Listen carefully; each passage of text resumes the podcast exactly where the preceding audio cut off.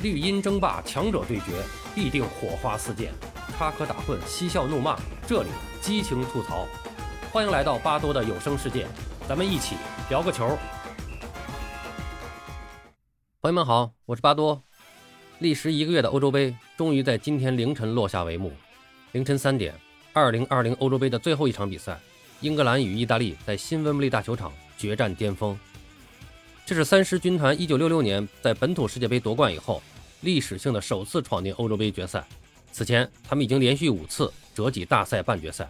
而蓝衣军团的欧洲杯唯一一次夺冠，也是要追溯到1968年。此后，他们在2000年和2012年都在决赛中落败。如今，两队距离冠军奖杯都只有一步之遥。而无论哪一队最终夺冠，都将结束半个世纪的等待，经过几代人的努力，得偿所愿。比赛刚刚开始。意大利队获得了角球，但开出后并没有形成威胁，反而被英格兰队打出了一个快速反击。凯恩在中场得球，打出了一脚标准的组织后腰传球，长距离精准斜传给右路压上的队友。队友在禁区右侧起脚传球门后点，包抄到位的英格兰左后卫卢克肖在无人盯防的情况下，一脚凌空抽射，敲开了唐纳鲁马的十指关。此时比赛仅仅开始了一分多钟，三狮军团取得梦幻开局。失去了伟大左后卫的意大利没有想到，对手阵中却杀出了一个左后卫。时间显示，进球发生于开场一百一十七秒，这是欧洲杯历史上决赛最快进球，同时这也是卢克肖个人的三狮军团处子球。此后，意大利压上进攻，英格兰不慌不忙的防守反击，直到比赛第六十七分钟，意大利贝拉尔迪开出角球，克里斯坦特前点头球攻门，被特里皮尔封堵后偏转，维拉蒂远点头球攻门。被皮克福德扑挡后击中了左侧立柱弹回，博努奇在近距离补射破门，场上比分一比一。三十四岁零七十一天，博努奇成为欧洲杯决赛历史上最年长的进球者。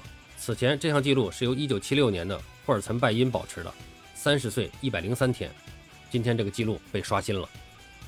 值得一提的是，博努奇连续两场欧洲杯破门，意大利队史上此前也只有皮尔洛做到过。九十分钟比赛接近尾声，意大利在进攻端表现最为出色的球员小基耶萨因伤被迫下场，意大利队实力受损。最终双方带着一比一的比分进入加时赛，这是欧洲杯决赛历史上第七次加时赛。加时赛双方互有攻守，还是没有再次打破僵局，进入到欧洲杯决赛历史上第二次点球大战。上一次点球大战决赛还是在一九七六年，当时的捷克和斯洛伐克队点球战胜了西德夺冠。点球大战首轮，贝拉尔迪和哈利凯恩双双射中。第二轮，贝洛蒂射出的点球被皮克福德扑出，而马奎尔则爆射命中。胜利的天平在这个时候倒向了英格兰。但在随后的第三轮，博努奇射中，英格兰队的拉什福德射门骗过了守门员，但打中了左侧立柱弹出，双方又回到了同一起点。第四轮，意大利队的贝尔纳罚入，英格兰队的桑乔射出的点球被唐纳鲁马扑出。这时，胜利的天平又倒向了意大利。第五轮。意大利队出场的若日尼奥本来是有机会结束比赛的，但他射出的点球被扑出。不过随后神勇的唐纳鲁马又扑出了英格兰队萨卡的点球，最终意大利队点球获胜，第二次夺得欧洲杯。赛后，唐纳鲁马还被评为本届比赛的最佳球员。他真的是接过了意大利众多伟大守门员的大旗，佐夫、增加、帕留卡、普尔多、布冯，伟大的意大利守门员也是一样有着光荣的传统和历史。恭喜意大利，恭喜曼奇尼。恭喜唐纳鲁马！前几天当意大利点球进决赛的时候，我盘点了意大利点球史，现在看来有点早了。哈哈，曼奇尼执教之后，意大利创造了众多的记录，此役获胜，继续捍卫了这些记录。首先，在各项赛事里，意大利队保持三十四场比赛不败，同时连续十五场取胜。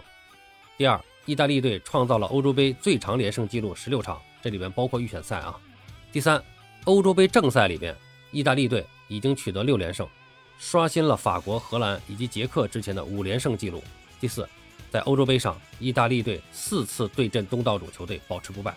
一九八八年战平西德，两千年则战胜比利时、荷兰，今天战胜英格兰。